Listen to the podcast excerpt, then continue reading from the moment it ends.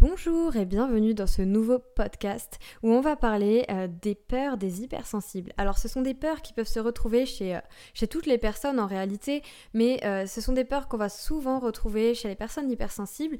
Alors si tu ne sais pas qui je suis, hein, je m'appelle Margot, je suis coach et relaxologue certifiée et experte sur l'hypersensibilité et le haut potentiel. J'accompagne aussi les femmes euh, à sortir de la dépendance affective et euh, justement la peur joue beaucoup euh, dans notre indépendance émotionnelle et on va en parler.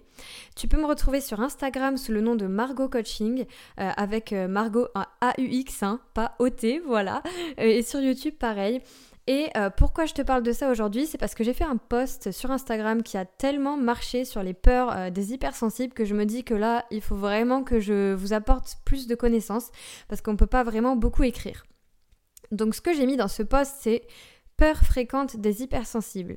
Premièrement, la peur de déranger. Deuxièmement, la peur d'être incomprise. La peur de paraître bizarre, anormal, en troisième, peur. En quatrième, peur, la peur du regard de l'autre sur ses émotions. En cinquième, la peur de blesser les autres. Et la sixième, la peur d'être trop gentil ou trop gentille. Donc ces peurs-là, effectivement, euh, peuvent parler à beaucoup de monde, mais dans le cas de l'hypersensible, c'est vraiment assez exacerbé en général. D'ailleurs, il y a quelques phrases que j'entends souvent, c'est euh, euh, par les hypersensibles, c'est je sais pas, je sais pas, par peur de se tromper, c'est je sais, c'est bête, mais je ressens ta ta. Donc le fait de voilà avoir peur du regard de l'autre et peur de paraître bizarre et donc de s'excuser, ça peut être aussi, c'est quelque chose que je fais parfois, de dire désolé, je m'exprime mal parce qu'on se sent, on s'est tellement senti incompris qu'on anticipe que l'autre ne va pas nous comprendre ou dire je sais pas comment expliquer alors qu'en réalité on sait comment expliquer on n'ose juste pas blesser les autres et euh, dire vraiment ce qu'on pense. Et tout ça je pense que ça vient beaucoup de la blessure du rejet. Euh, alors si tu ne connais pas il y a un super livre qui s'appelle les 5 blessures qui empêchent d'être soi-même de Lise Bourbeau. Euh, aujourd'hui je sais qu'il y a une partie 2 moi je la préfère parce que je n'aime pas la morphopsychologie. Je suis très sceptique parce qu'elle compare en fait le corps aux blessures. Après il y a sûrement du vrai. Mais voilà euh, c'est pas trop mon truc. Par contre, euh, ce dont on va parler, c'est de la peur de déranger, déjà, en premier. Donc la peur de déranger, comment elle s'exprime? Eh bien, euh, pour moi, ça va être de plusieurs manières. Ça peut être de ne pas oser parler très fort, donc par exemple dans un groupe d'être là, oui, moi c'est ça mon avis. voilà, vous voyez, vous voyez un peu quand euh, vous osez pas euh, vous affirmer. Ça peut être ça, ça peut être aussi, bah, en fait tout est relié. Par exemple, si vous avez peur de paraître bizarre ou d'être vu comme anormal par les autres, bah, vous allez avoir peur d'affirmer euh, votre avis, votre opinion, de parler de vos idées, etc. Et vous avez l'impression de toute façon que vous allez déranger. Donc ça, peut-être que vous pouvez déjà creuser d'où ça vient. Est-ce que chez vous on vous a dit souvent, je sais pas, de vous taire, on vous a dit, chut, on vous a dit, tu bouges trop, tu fais trop de bruit, euh, tu cours partout, euh, calme-toi, apprends à te canaliser, voilà toutes ces choses-là qui peuvent nous faire penser qu'en fait, on dérange, on dérange tout le temps. Et je vais vous donner une anecdote de ma vie euh, qui euh, est complètement folle quand j'y repense maintenant. Euh, donc je devais aller voir mon copain, enfin j'avais l'idée en tout cas d'y aller, mais on pouvait pas communiquer par SMS parce qu'il n'y avait pas de réseau. Et je me suis dit, bah je vais y aller, ça va, ça va être trop cool, ça va nous faire plaisir. Donc effectivement, c'est ce qui s'est passé. Mais pendant une heure, je me suis dit, mais attends, et si je le dérange? Et si en fait je suis collante? Et si tatati Et si tatata Et ça, c'est encore une fois la peur d'être rejetée, la peur d'être face à, ah ben non, mais tu me déranges en fait j'ai pas envie de te voir. Voilà, ce genre de choses. Donc moi j'ai une blessure du rejet qui est assez présente, que je travaille en ce moment. Et la peur d'abandon qui est là aussi, mais que j'ai quand même pas mal travaillé, donc ça ressort moins. Alors si tu as la peur du rejet, ce qui peut se passer, c'est que tu fuis. Euh, quand tu as peur, tu fuis, tu t'isoles, euh, tu te mettes, que tu te mettes dans le silence, le mutisme. Par exemple, l'autre va te demander ce que t'as et toi tu es comme ça. Euh, je sais pas.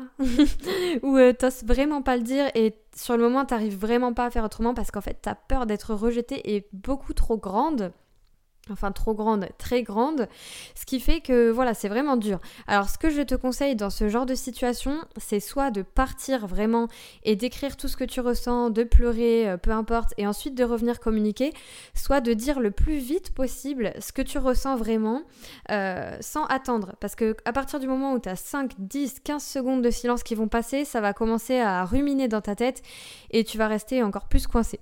Donc voilà. Après, il y a la peur d'être incomprise. Donc ça, ça, ça c'est aussi lié au silence. Hein. C'est-à-dire que On a tellement souvent les hypersensibles été euh, jugés sur euh, voilà tu es trop comme si tu prends trop les choses à cœur tu exagères euh, canalise-toi arrête de pleurer etc qu'on a toujours eu ce, rejet de la part des autres enfin souvent hein, bien sûr c'est pas toutes les familles mais c'est assez fréquent. Ça peut être aussi à l'école. Et puis on s'est senti en décalage différente ou différent. Et, et du coup voilà on a tellement intériorisé l'autre ne me comprendra pas qu'on va interpréter ça et on s'en rend pas compte parfois, mais on est en mode automatique, c'est-à-dire que on se dit que forcément l'autre ne nous a pas compris et ça même s'il nous a compris. Hein. Moi c'est quelque chose qui m'est arrivé très souvent avec mon copain, qui comprennent ce que je veux dire, mais euh, il le, l'exprime pas de la manière euh, dont je voulais. C'est pas très français cette phrase, mais vous aurez compris. Euh, et, en fait, encore une fois, l'autre ne peut pas deviner ce qu'on veut. Hein. Donc il faut lui dire. Euh, je sais que c'est pas facile, mais voilà, c'est vraiment ça. Euh, et alors, une autre chose qui est là, c'est la peur de blesser. Et alors, cette peur de blesser les autres, encore une fois, c'est aussi souvent par crainte du rejet. Et ça peut être aussi le fait qu'on ait beaucoup d'empathie. Et effectivement, on sait qu'est-ce que ça va faire, qu'est-ce que ça va déclencher euh, chez l'autre en fait. Enfin, on dit plutôt euh, ce que ça va déclencher, mais voilà, hein, on s'en fiche. D'ailleurs, petite parenthèse, beaucoup de hauts potentiels, euh, pas toujours, hein, mais peuvent avoir de la dyscalculie, de la dyslexie, des choses comme ça, et faire des fautes. Hein. c'est vrai qu'on juge beaucoup sur les fautes, mais il faut savoir qu'il y a des gens qui ne, ne, ne savent pas, enfin, ils ne peuvent pas faire autrement.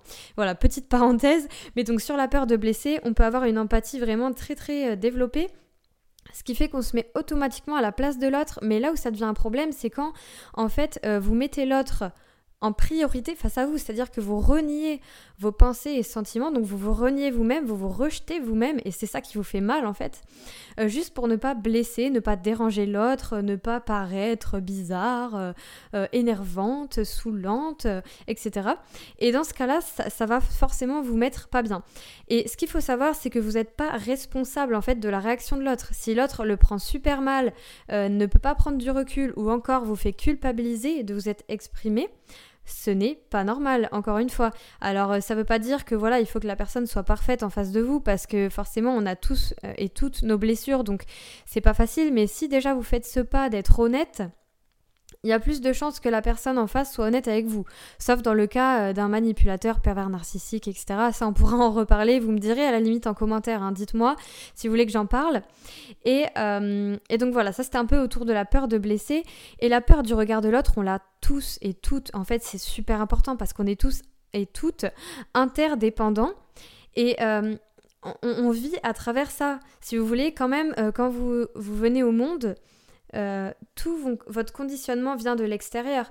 Donc c'est sûr, on a besoin d'être aimé et on a tous envie d'être aimé et accepté comme on est en fait. Hein.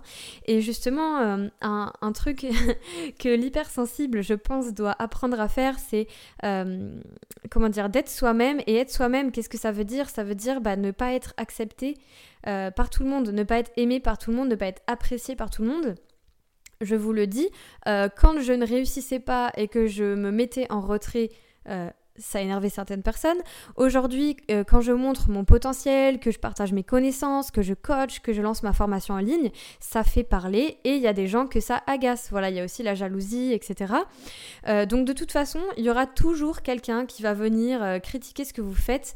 Donc bon, autant être vous-même, moi je dis, au, pire, vous n'avez pas grand-chose à perdre, hein, en vrai. Voilà, vous pouvez faire le test, hein, vous faire des petites challenges, peut-être pour dépasser le regard de l'autre. Euh, c'est vraiment quelque chose qui est super euh, intéressant. D'ailleurs, on pourrait en parler dans la timidité. Vous pourrez me dire pareil en commentaire si ça vous intéresse qu'on parle de timidité parce que je suis désolée, j'ai le hockey, une ancienne timide maladive, donc je sais de quoi je parle, hein, croyez-moi.